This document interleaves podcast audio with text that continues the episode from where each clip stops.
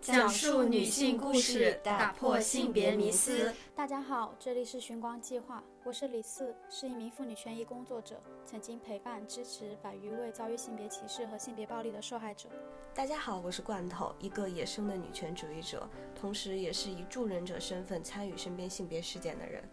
大家好，我是 Edith，是一个不完美的女性主义者，近几年一直在学习成为一个勇敢的社群小伙伴。在播客正式开始前，有一个声明：我们今天分享的事件信息，要么经过公开的媒体报道，要么是已经取得了当事人的同意。提到以下关键词，相信大家会有印象：吴亦凡、阿里巴巴、全季酒店、长沙长郡中学、贵州国台、乱乱乱。B 站 UP 主乌图慧云、前锋，每一个关键词都代表一起性骚扰、性侵害事件，受害者都是在过去两个月在网络上公布了自己的遭遇，并引起了广泛关注。但在此期间，也有另外几起性骚扰事件在网络公开，并没有得到公众关注。最近一段时间，我们三个人也以助人者或关注者的身份介入到性骚扰、性侵害事件里面，也想借此机会和大家聊一聊。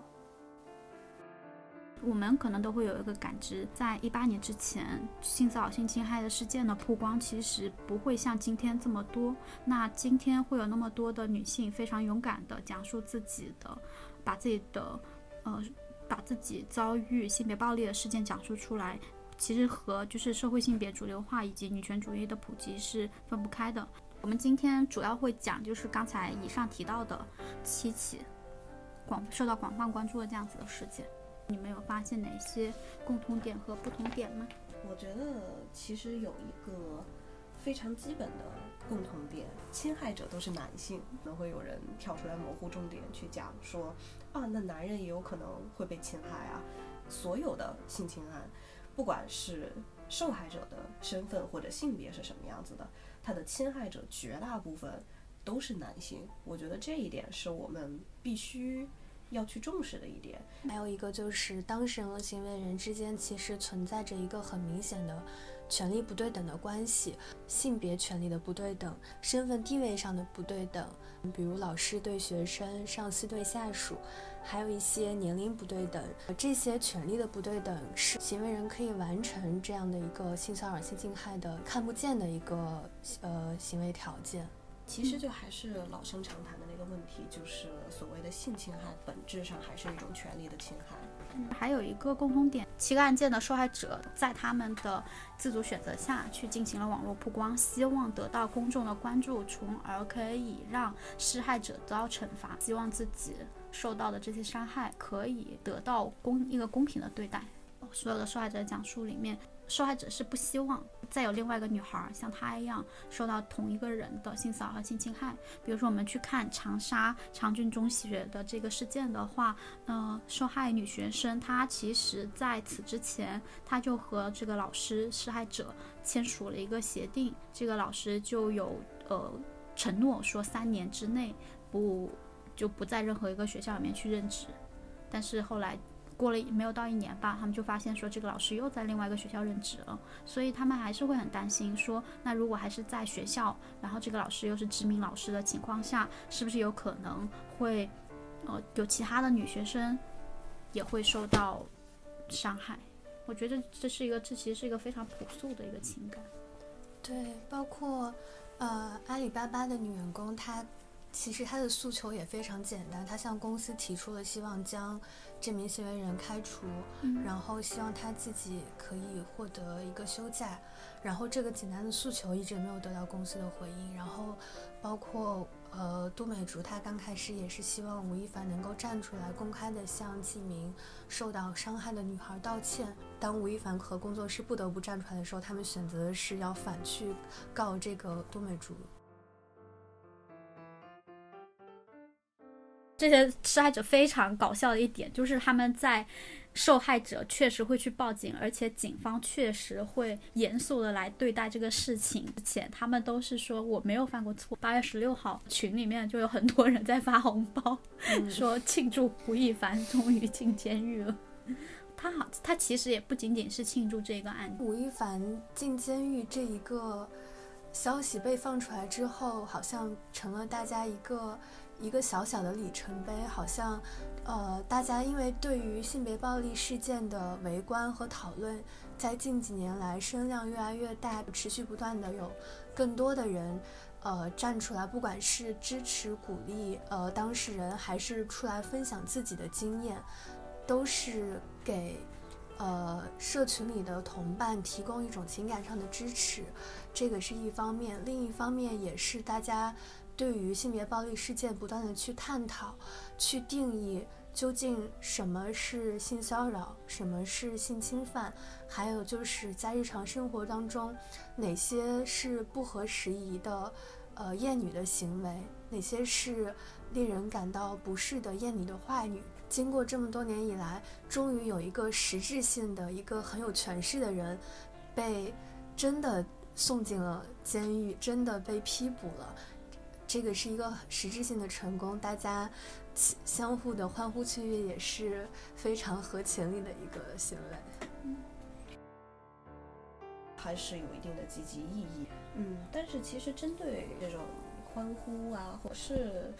嗯，可能有一点点想要泼一点冷水的，它并不是说以后我们的所有的进程都可以呈现一个，不管是前进还是甚至是螺旋上升。让我想到，就一六年小菊娜，然后她曝光她和吴亦凡的之间的事情的时候，当时可能对吴亦凡有一些影响，但是影响其实没有那么大。吴亦凡还在继继续他的事业，但是今天都美竹在讲述他和吴亦凡这个事件的时候，我们都知道吴亦凡。不会再有可能继续他在中国的娱乐圈的事业了。相比于吴亦凡本人受到惩罚，更长远的效应是女性权利共识的再一次被推进，是男权共同体成员受到震慑。以及主流社会再一次确认了女权的存在。几乎每一个选择站出来在往法律上曝光的这些当事人，他们几乎很快就会收到律师函，施暴者马上就会反诉。一方面，他是在在承担着很大的法律风险；另一方面，他也是在其实他在遭受着很大的舆论压力，潜藏着更多的。呃，言语暴力是在攻击他，但是我觉得我们为什么会一呃来庆祝这一次的关于吴亦凡这一次的小小的胜利，是因为我们看到我们的这个讨论的空间似乎是有一点点好转的迹象，整个厌女的文化似乎。有一点点被扭转、被改变了，是因为从之前的一六年的小基娜到这一次的都美竹，好像大家能很快的站嘴站出来辨认出这是一次犯罪，这是一次恃强凌弱的性侵，而不是简简单单的一次情感纠纷。其实，在这个过程当中，也有很多人参与进来，呃。模糊焦点来攻击当事人，攻击都美竹，攻击那些站出来曝光吴亦凡的女生。关于性别暴力事件的讨论和围观，还是一个需要，呃，这个公共讨论的场域还是需要更加的进步，更加的，嗯，自我学习和自我成长的。很多网友都会留言，其实是有好几个点。一个点，比如说这个受害者他有没有报警？如果他没有报警的话，说明他心虚，然后说明这个事情不是真的。第二点是，哦，他报警了，那这个事情我们就等警方通报吧。我们说也没用，我们散了吧，我们不要关注这个事情。然后第三点是，警方如果通报了，呃，没有，暂时还未发现强有强奸的行为，那所有的人就会说啊，这个女生是诬告。你看这三个观点，就是就其实和现实是不一样的。大家好像对舆论办案这件事情会非常的警惕，但是这个东西首先并不是舆论办案在影响司法，而是司法失效在前，然后才会有舆论办案这样的情况出现。对于所有的当事人来说，所谓的这个舆论办案，或者说是试图去引起关注，成为一个事件的焦点，这件事情本身只是另一种。形式的滚钉板，和你在这个性侵之后去报案，被警察一遍一遍的盘问当时的细节，是完全是同构的。因为你也要不停的在网上去讲述，不停的会有人质疑你的讲述的细节，每一个细节到底是不是符合事实，你的逻辑是否是连贯。我们还是要去了解到，就是性骚扰、性侵害在在。国内现在的舆论环境就是你指出了，你做出了一个明确的指控。吴亦凡是一个非常有名的人，阿里巴巴是一个非常有名的公司，然后呃，长沙长郡中学它也是一个公立单位，在这样子的情况下，公开的去讲述自己的事情，其实是要。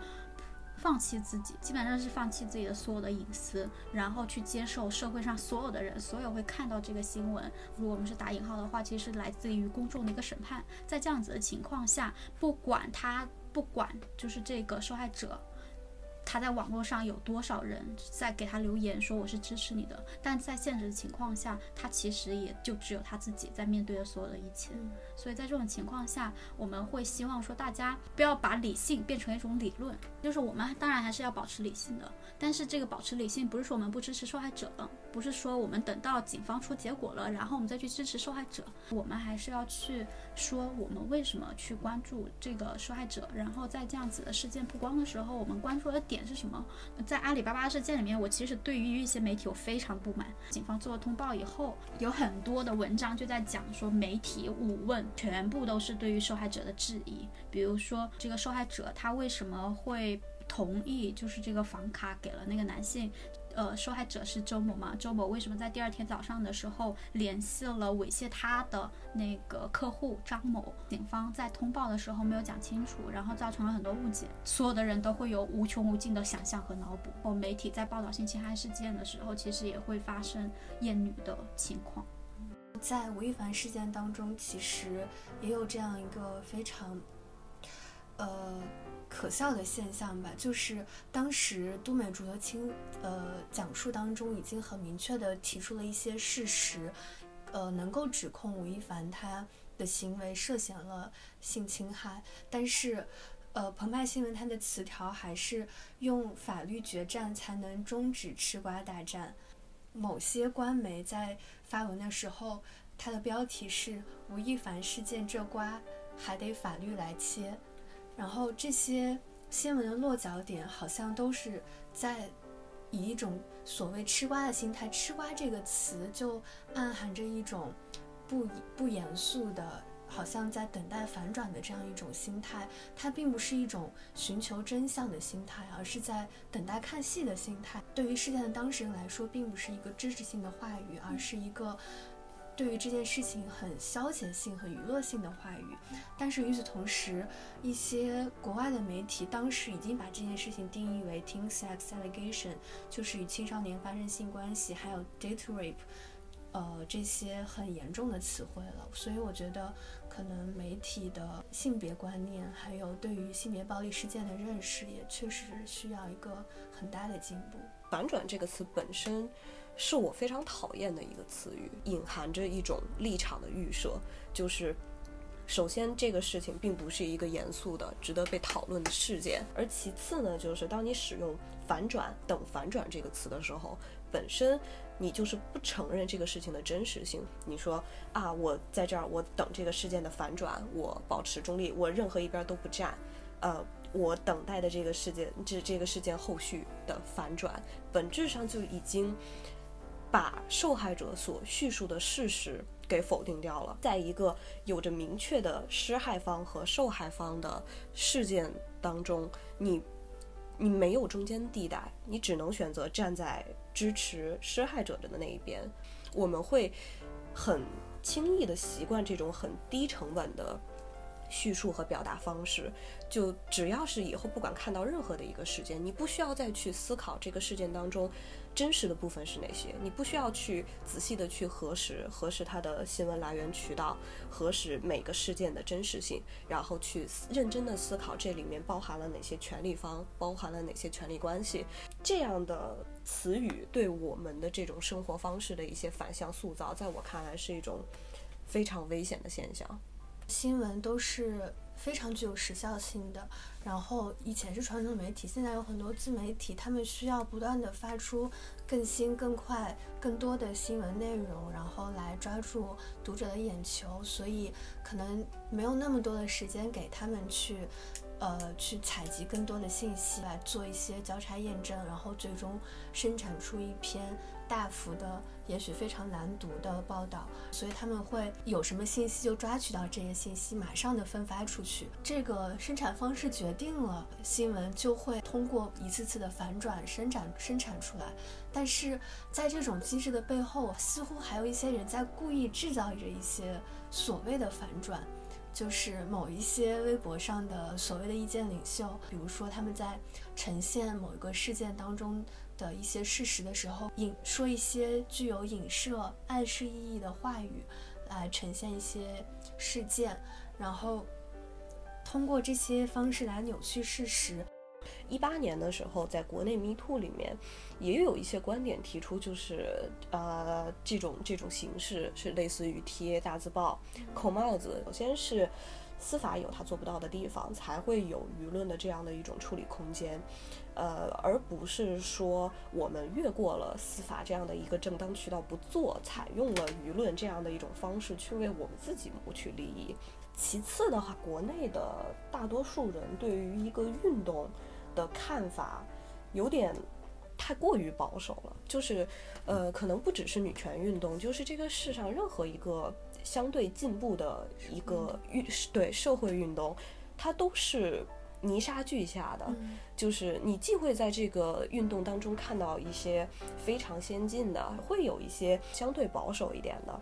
甚至还是会出现投机者，然后甚至也会出现一些这种。呃，做坏事的人，或者说就是利用这样的混乱的情景去牟利的人，比如像《悲惨世界》里面德大德纳蒂夫妇这样的这种角色，都同样是存在的。但是，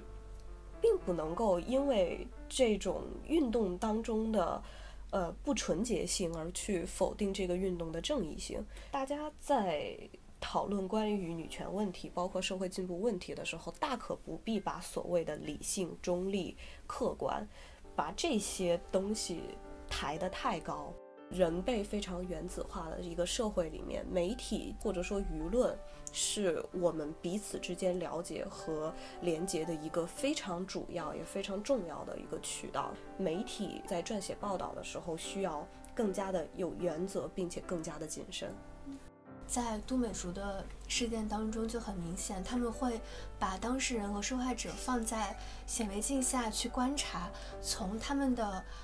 每一张照片、每一个视频、每一句话语、每一条微博去看这个人，他的外貌、他的穿衣打扮、他的行为举止，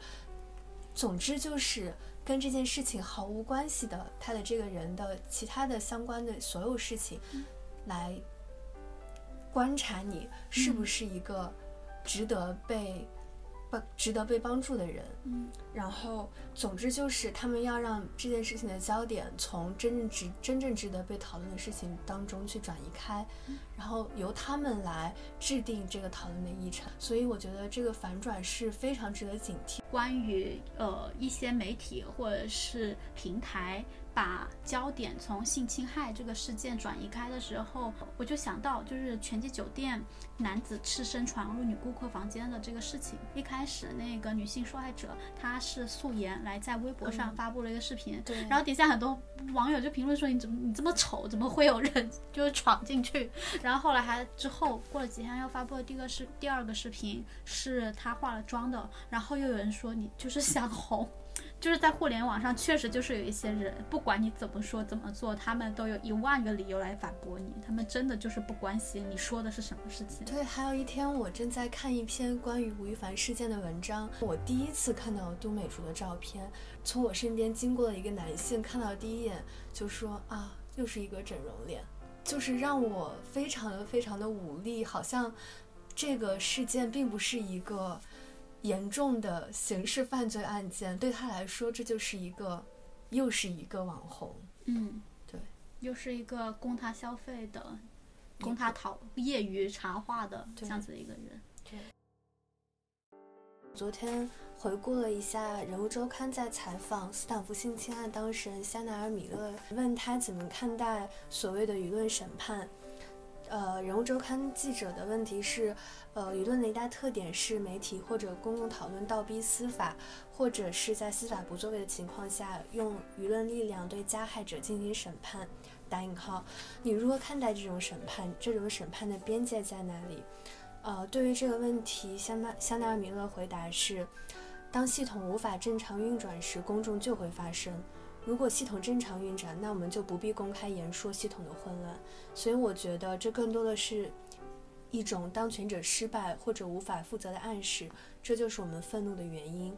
同时，这对公共意见也代表着一种无助。如果法庭不能给强奸犯定罪，那他就能够继续逍遥法外，继续犯罪，继续伤害别人。释放他意味着一种错误示范，即每个人都可以像他一样行动而不受惩罚。我觉得一个很普遍的错误观念是，很多人是从男性的角度来考虑这件事的，仿佛这仅仅是他的事情，事关他的前途。但实际上，这事关对我们的保护，所以这不是猎巫行动，这是群体性保护。我们这么做是为了确保类似事件不会再发生，保护我们的朋友和我们和未来的孩子。我时常要澄清的一点是，我不是在对抗他，而是在为自己争取权益。关于性同意的这个问题上面，一直都有两句话是，呃，大家会常说的。一句的话是 “No means no”，然后还有一句话是 “Only yes means yes”。大家现在好像就是普遍舆论上能够理解一些什么叫做 “No means no”，嗯，就是我说不就意味着我拒绝。这个行为好像对于后一句话就是 only yes means yes，大家的呃赞同的程度很明显就没有前一句话那么高。很多情况下，我们没有足够的能力去进行性同意的。就比如说，可能我喝酒喝到了失去意识，然后或者是一些熟人性侵案件是发生在。未成年的孩子身上的，而我们国家的性教育的这种状况，众所周知，它是非常不到位。不仅是没有办法给出性同意，我甚至不知道何为性同意，甚至是不知道何为性的情况下，那我要怎么样去明确的表达我的拒绝呢？我曾经在一个呃乐队的乐迷群里面看到过一个针对，就是就是为什么大家会对这个 Only Yes Means Yes 有一些抗拒感，看到过一些相关的言啊。太好了，政治正确终于杀死了爱。嗯，当时给我的感觉就是，哦，所以，嗯，你的爱就是不经过明确同意的性吗？那这个爱好像跟我理解的爱有点不太一样。呃，可能在接吻或者在进行进一步的更亲密的接触之前，进行这样的询问和回答，我们会认为这是一个很不浪漫的事情。我们是对于这种。侵犯他人身体权利边界的这种现象，存在一种很浪漫化的想象的。既然我爱你，那我当然尊重你作为自己身体主人的主体权利，才是爱的正确的一种表达形式。就像你去别人家做客，要先敲敲门，礼貌的问我能不能进来一样。这个其实就是我们在，呃，日常传播当中可能会忽略到的一些东西，或者说是一种结构性的、普遍的。厌女文化所带来的一些我们可能很难认知到的一些建构吧。嗯嗯，在我们的文化里面有一个比较典型的厌女标志，就是我们会对女性充斥着很多想象，或者说充斥着很多预设与判断。可能你在。街上看到了一个，就是一个纹身的男的，你并不会直接就判定说他一定是个坏人或者是一个古惑仔。我是一个普普通通的抽烟的男的从你身边经过，然后你并不会对于他的身份有过多的猜测。但是当你把性别反转过来的时候，一个女生走在街上，然后她有她可能是穿着的会稍微呃这种露肤的面积会稍微大一些，或者她会抽烟，然后呢或者是她身上有一些纹身。当然，我就是在说我自己，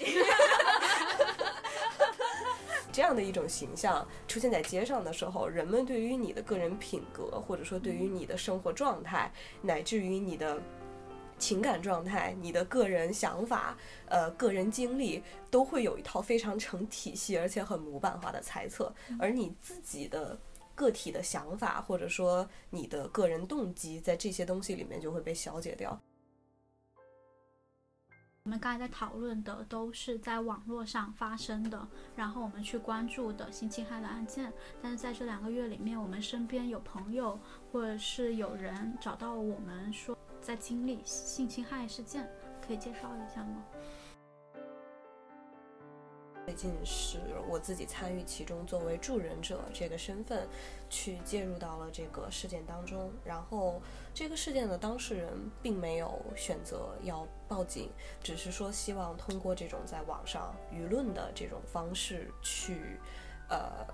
就不管是说为自己讨一个公道，或者说是去提醒其他的女孩子去注意，当然还有其他的很多当事人自己的这种顾虑在里面，就是包括对于网上舆论的这种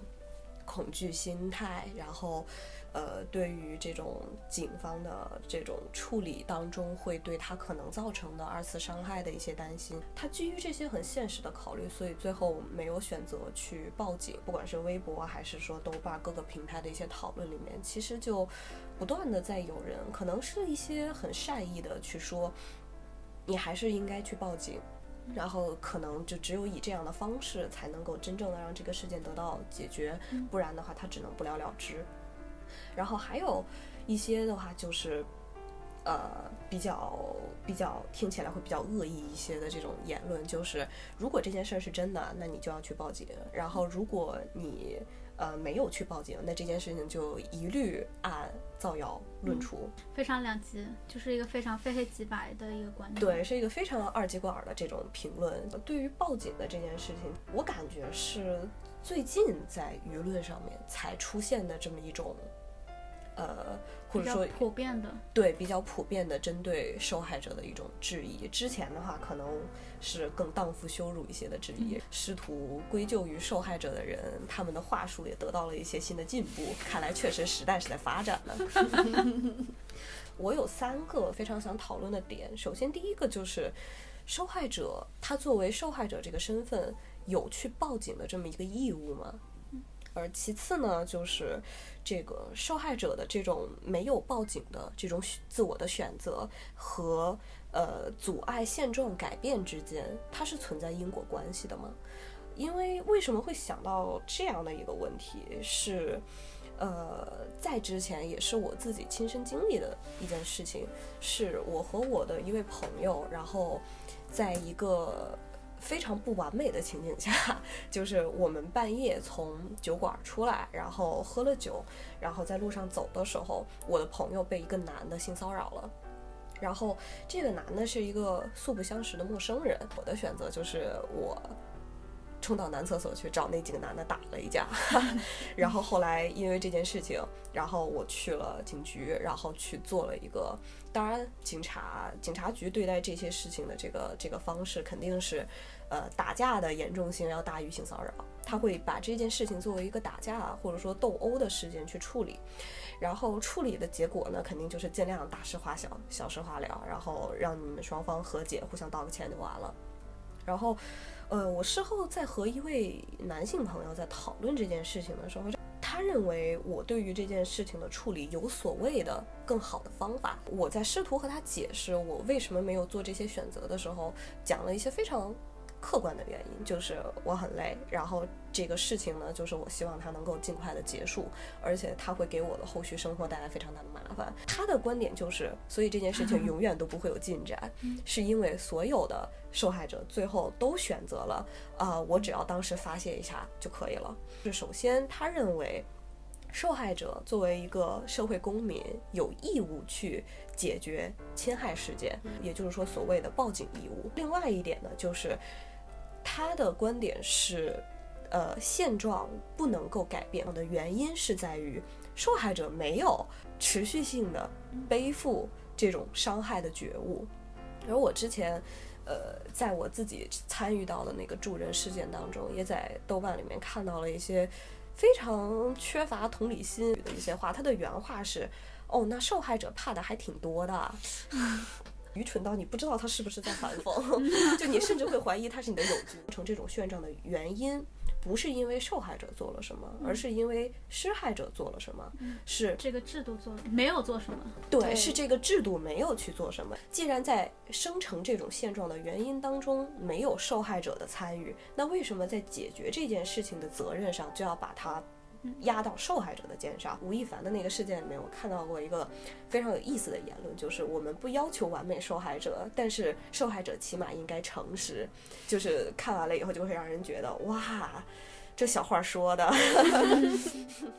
如果我们去看他的原话，就会发现他想要表达的是，这个受害者必须要把他经历的所有事情都给讲出，讲在最开始的时候讲述出来，否则他就是不诚实。我们去看贵州国台这个事情的时候，受害者他把这个事情告诉了。公司，但是公司就没有什么反应。B 站 UP 主乌土会云超强奸，警方未立案的这个事情里面，他把这个事情告诉了他的同事，结果同事做了伪证，就说他们是平时就是关系不清不楚的。首先，它就是两个层面，一个层面是在报警的时候，你把这个事情讲述出来，警方是否可以去保护到受害者的隐私，然后是否可以去让相关的证人去讲述，去做出一个诚实的。证言证词，然后其次是在网络舆论上，然后你把你所有的事情讲出来了以后，是否会给施害者有更更健全的准备，呃，让这个事情更加没有办法得到一个很好的解决？就是在我们接触到的这样子身边的这样事情里面，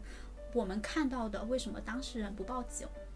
他们会考虑的原因是什么？当然，就是非常重要的前提，就是受害者做出的选择对他来说就是最有最好的选择，因为只有受害者他会清楚的知道他的他的处境是什么，他需要考虑的东西是什么。在刑事立案之前，那他选择要终止这个事情，当然也是可以的；他选择不报警也是可以的。其他人不应该冒昧的提出他的建议。那么在这个前提下，很多人都需要去知道。当事人他不报警，他的考虑会是什么？在一个没有支持体系下的这样子的社会环境里面。当事人他所面对的到底是什么？B 站 UP 主乌图会员的这个事情里面，他在他视频里面他就有讲，他就说他去报警了，有他去报警了好几次。这个事情发生以后做笔录，然后去做鉴定，整个过程就让他很疲惫。再次去报警的时候，警察就说你过几天再来。然后他再一次去报警的时候，警方就跟他说，就说我要把这个事情告诉你的父母。乌土会员她是一位二十四岁的女性，一位成年女性。就警方为什么要把这个事情告诉他父母，告诉家长这个事情，对于他来说可能是一个有压力的事情。这不仅仅是在乌土会员这个事情里面，在我接触到的另外一起呃性侵害的事件里面，就是当事人是一个是。一位大学生，他也报了警，但是他也是非常的担心警察会把这个事情告诉他的父母，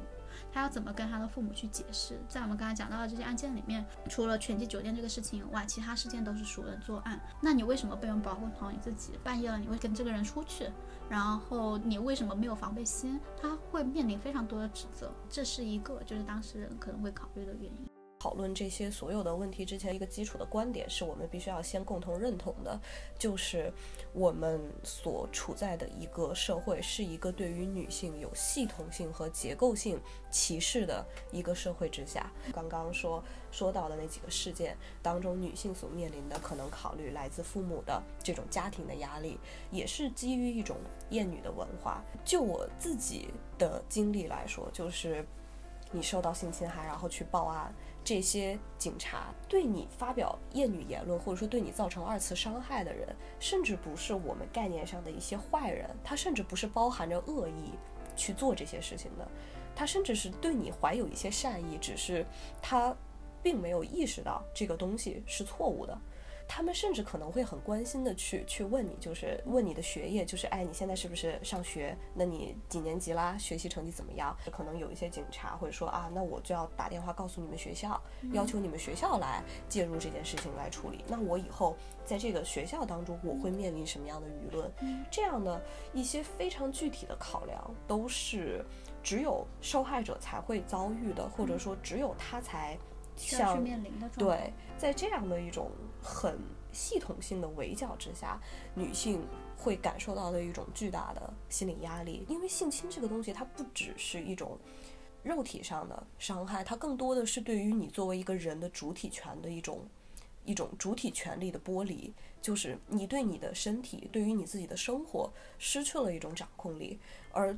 做决定或者说在处理这种性侵事件当中。交由受害者完全自己去做决定，本身就是一个治愈的过程，或者说是一个让他找回对于自己控制权和自身作为个体的主体权利的过程。这个决定本身并不需要有多么的好或者多么的优秀，他的唯一的就这个决定唯一需要的是，他是受害者自己做出的。我觉得关于呃，是不是选择报警？这个还有一个考虑的因素，可能是这个当事人他是不是有足够充足的信息来支持他去做出这个决定。呃，就比如说，可能最近我的一个朋友可能就面临这样一种选择，他可能就是遭受到一些呃性别暴力的情况在他身上发生，然后他虽然最终的呃决定是去报了警，并且他去到了警察局，但是他的呃这件事情并没有得到一个很好的解决，然后现在这件事情也依旧困扰着他。我在。呃，因为我并不是，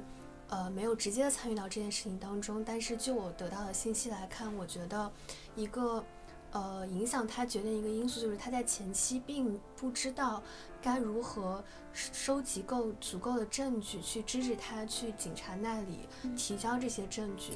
因为，呃，这件事情发生在他身上的时候是在一个非常。私密的空间里发生的，并且他们两个关系是一种权力非常不对等的关系，呃，并没有留下来一些证据是证明这件事情是他被强迫的。然后事发之后，他也不想再去面对这个当事人，所以他不会再主动的去跟对方沟通。所以这一切的，呃，行条件都促使了他没有能够收集到足够的证据呈现给警方，告诉警方我确实是遭受到了性侵。但是他到了警察局之后，警察依然，呃，要求查看他的手机，然后查看他和对方的所有的聊天记录，并且在查看之后，还是劝他这件事情就这样过去吧，然后让他自己去解决他所谓的这个情感纠纷。嗯，所以我觉得。呃，为什么我们一次次在公众讨论当中去做一些科普性质的一些东西，就是希望在未来大家身边的人或者不幸的自己遇到这些事情的时候，能够有足够的知识，或者应该是一些让这些信息成为常识，能够。立刻马上的去知道自己接下来应该去做这些这些事情，然后希望可或者说可以呃去向哪些哪些呃机构或者哪些人去求助，我觉得这些是很重要的。当然，比较理想的情况就是说，呃，一个受害者他去了，他去警察局，他报案了，然后警察局他那边可以给可以。收是由警察局来收集证据的，而且比如说相应的社工机构、心理机构都会去介入，去给去主动的向他提供这样的资讯。国内的现在情况就会变成说，好像受害者他自己需要足够多的知识和技能去帮助他去解决这个事情。性侵案件或者说性骚扰事件，它更多的时候是发生在一个黑箱之中的，你是没有办法进行。举证的，那么这个时候，这个举证的责任放到受害者身上，则是不是就不再是公正的？举证责任是在受害者还是在施害者？这个当然是有非常多可以讨论的空间。然后包括我们也说，就是如果。一个性骚扰、性侵害的事件，这个司法制度它是非常的重视，它有足够多了解的话，那这个举证责任是不是会落到就是公权力部门身上？性骚扰、性侵害的事件很多时候是发生在一个隐蔽的空间的，受害者他其实是没有那么多的。准备去留下充足的证据的这个时候，再让受害者去举证，那对于受害者来说是一个不公正的事情。我想这个是我们的共识。在这个共识之下，其实还会有一些其他的补充的方案，比如说。证据它分为直接证据和间接的证据两种。直接证据当然就是说你录到了音，然后你录到了视频，你可以完全的证明这个事情就是发生过。那间接证据还包括什么？间接证据，比如说在文恩斯坦那个事件里面，就是法院会考虑的一个重要因素是有非常多的受害者他站出来共同去指控一个当事人曾经对他们有过性侵害的这样子的行为，在这么多人的共同控诉下。他们的共同控诉是可以相互佐证的情况下，那当然就可以去判定说这个人他是有性侵害这样子的，性侵害这个事情是属实的。包括说，那当事人在事情发生以后，他向谁，他是否向谁诉说过这个事情，然后包括说事后的，呃，事后的通过微信或者通过语音，然后我们去问施害者是为什么当时发做了一个我不欢迎的性。性方面的举动，其实还是会有非常多的补救方法。但是，嗯，我们再去判定这个性骚扰和性侵害的事情是否是存在的时候，它需要多方面的去考虑，而不是说只只判断直接证据。在法律的制度层面上，肯定还是存在着很强的滞后性，还有一很很多空白的区。执法人员其实存在着他们对于性别暴力案件的法律意识，包括他们自己的性别意识。他们在呃接待报案人，一直到他们在处理这个案件的过程当中，他们的能力，他们能做到的事情，到底应该做到什么样的程度？我觉得这个是有很高的提升的空间的。很多当事人去报警，去寻求一个呃公权力部门的介入和调查，会得到一个非常好的结果和对待。但实际上，我们又知道公权力部门有这个能力。比如说，我们再去看吴亦凡和都美竹的这个事情，发生在二零二零年的十二月份，在今年的六月份，这个事情才经由。呃，都美竹的朋友去讲述，然后在今年的七月份才引起了广泛的公众的关注，然后在今年的七月底八月初的八月中旬的时候，警方就明确的告知公众说吴亦凡因涉嫌强奸被拘留，然后现在在调查阶段，警方是根据什么来确认？来给吴亦凡就是定了是强奸罪这个罪名的，警方肯定是有证据的。这个证据警方是怎么获得的？这个事情是在二零二零年的十二月份发生的。都美竹她手上会有当时这个性行为发生的直接证据吗？她没有，就是她在她的讲述里面，她很明确的。有说他喝醉了，然后第二天醒来，他发现发生了一个性行为，所以他其实是也没有这样子的视频和录音的这样的证据了。在这样的情况下，警方还是在非常短的时间内去做出了吴亦凡涉嫌强奸这样子一个结论。他可以通过很多的，呃，比如说去调查都美竹的证词，然后吴亦凡的证词，相关的吴亦凡的经纪人的证词，然后之后发生一些事情，然后双方的微信沟通。他会，警方方面其实有能力获得很多的证据的，只不过我们非常失望和疑惑的点是，是不是一个性侵害的事件，只有在引起了公众广泛的关注的这样子的情况下，警方才会认真的处理这样子的事件。如果一个事件当事人他没有进行。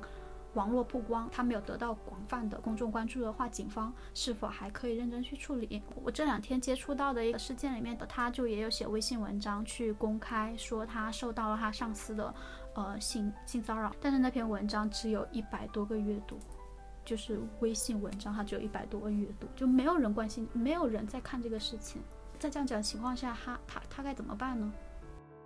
你刚才提的那个问题，就是是不是只有引发了一定关注之后，这个事件才能够得到解决？我觉得这个答案相当肯定。呃，在这个阿里巴巴性侵的这个事件当中，有一个非常关键的时间节点是七月二十八日，当事人就已经去报警了，施害人被抓进去了，然后审讯了二十四个小时以后就被放出来了。呃，施害人员工依然正常的进行上班进行工作。如果要是说在第一个二十四小时之内，我们假定他真的是因为时间太紧，所以搜集的证据不够，然后把这个人放出来了。那么在其中的这小二十天的时间里面，就是直到呃这位当事人在呃公司发传单，然后在网上引起了一些舆论关注之间，这么长的一段时间当中，都。不够，警方去继续搜集证据，然后进行这个二次的拘留吗？这个不论是最开始的证据不足，到后面的强制猥亵罪逮捕，还是它之间的这个事件发展的时间，其实是很微妙的。我当性侵害事件发生的时候，这个事件能否进入到司法程序当中，就是一个很大的问题。其次，在现行法律之下，对于施害人的这种处理，它真的是足够公正的吗？不管是法律体系还是我们所沿用的法典，它都不是绝对的真理，它距离所谓的法律应当秉承的绝对正义永远都是有距离的。受害人选择用他认为更舒适的一些方式去维护自己的权利，我觉得是没有任何可以指摘的部分的。一八年，然后到现在，我们国家的。在性侵、性骚扰方面的法律，其实有在往前走一些，有出台性骚扰的案由，然后民法典里面也有就是性骚扰相关的法条。这些法条其实还是因为就是整个社会对于性骚扰、性侵害的事件的关注，就是性骚扰、性侵害这样子的事件就是还在不断的曝光，然后我们对这些事件的讨论还在不断的继续，公众有对性骚扰、性侵害事件越来越了解了，持支持的。开放的这样的态度，但是也有反对的这样子的声音，所以公共认知其实也会有不同的层面。那在这样子的情况下，我们要怎么继续往前走？我们都知道，中国迷途人有许多困境，媒体不报道，法律有许多阻碍，几乎没有公共资源投入，到处都是审查雷区。在这样子的情况下，迷途仍然创造出了极大的影响力，迷途不可能停下。这在过去两个月的性骚扰、性侵害事件中再次得到印证。Me Too 正是因为许多许多无名女性的坚持，才得以维持、不断扩大。哪怕从未谋面，我们还是会有信心，其他女性会提供自己力所能及的支持。女权主义和 Me Too 最宝贵的财富，正是每一位女性的个体经验。你们的作文经验是什么？如果有人因性骚扰或性侵害向你们求助，你们会怎么做？首先是搞清楚他现在处在这个事件发展的哪个阶段，就是他是已经做好决定要不要报警，还是说这个事件是刚刚发生完，他还处在一种很混乱的状态。然后我会先试图去搞清楚他处在一种什么样的状态之中，然后会去给他提供我能够想到的、我所掌握的任何的知识，以及他可以做的选择。我会把所有的选择罗列在他的，呃，就是罗列在他面前，然后让他去根据自己的，呃，不管是说现状、个人情感，包括未来可能面对的一些压力，呃，让他根据自身的这种情况去选择他想要的处理方式或者解决方式。然后，呃，在他做出了选择之后，我会就是用我能够。得到的所有的资源，尽力的去协助他，然后去完成他所设想的解决方案。嗯，我觉得我会给予他的是我的信任、我的同理心，还有我的陪伴。因为呃，首先就是他在呃遭遇了这件事情之后，就是没有办法设想他自己的心态会处于一个什么样的状态，所以。呃，以及接下来他会，他的言行会，呃，是一个呈现出来怎么样的一个怎么样的行为？所以我觉得，首先要信任他，信任他的遭遇，信任他接下来所想要做出的每一个选择，然后在自己能够给予的情，不管是情感上的、行动上的支持和陪伴，然后还有就是希望。能够尽可能的设身处地的替他着想。如果你处在他的位置上，你希望得到的最好的支持是什么？你可能会做出什么样的选择？而不是站在一个单纯的旁观者的角度替他去做一个所谓的最好的决定。然后，另外就是，如果你是一个相对他来说拥有更多的信息、更多的资源的人，肯定是能够提供给他一些。呃，更有效的信息和解解决问题的渠道，在接到类似的求助的时候，我会说的前三句话，第一句话会是说，嗯，非常谢谢你信任我，然后告诉我这个事情，在没有经得你同意的情况下，我不会把这个事情就是向其他人说起。第二句话就是可以跟我说一下，就是具体的是发生了什么样子的事情吗？在这个过程里面，然后去和当事人去去找，就是在这个事件发生的时候，有哪一些我们可以就是，呃，收集哪些证据，然后怎么样子做才是对于他来说是最有利的。那第三句话我会说的是，呃，那你现在想要做怎么做？就是去确认当事人他的诉求是什么。我们下一次再见，谢谢，拜拜。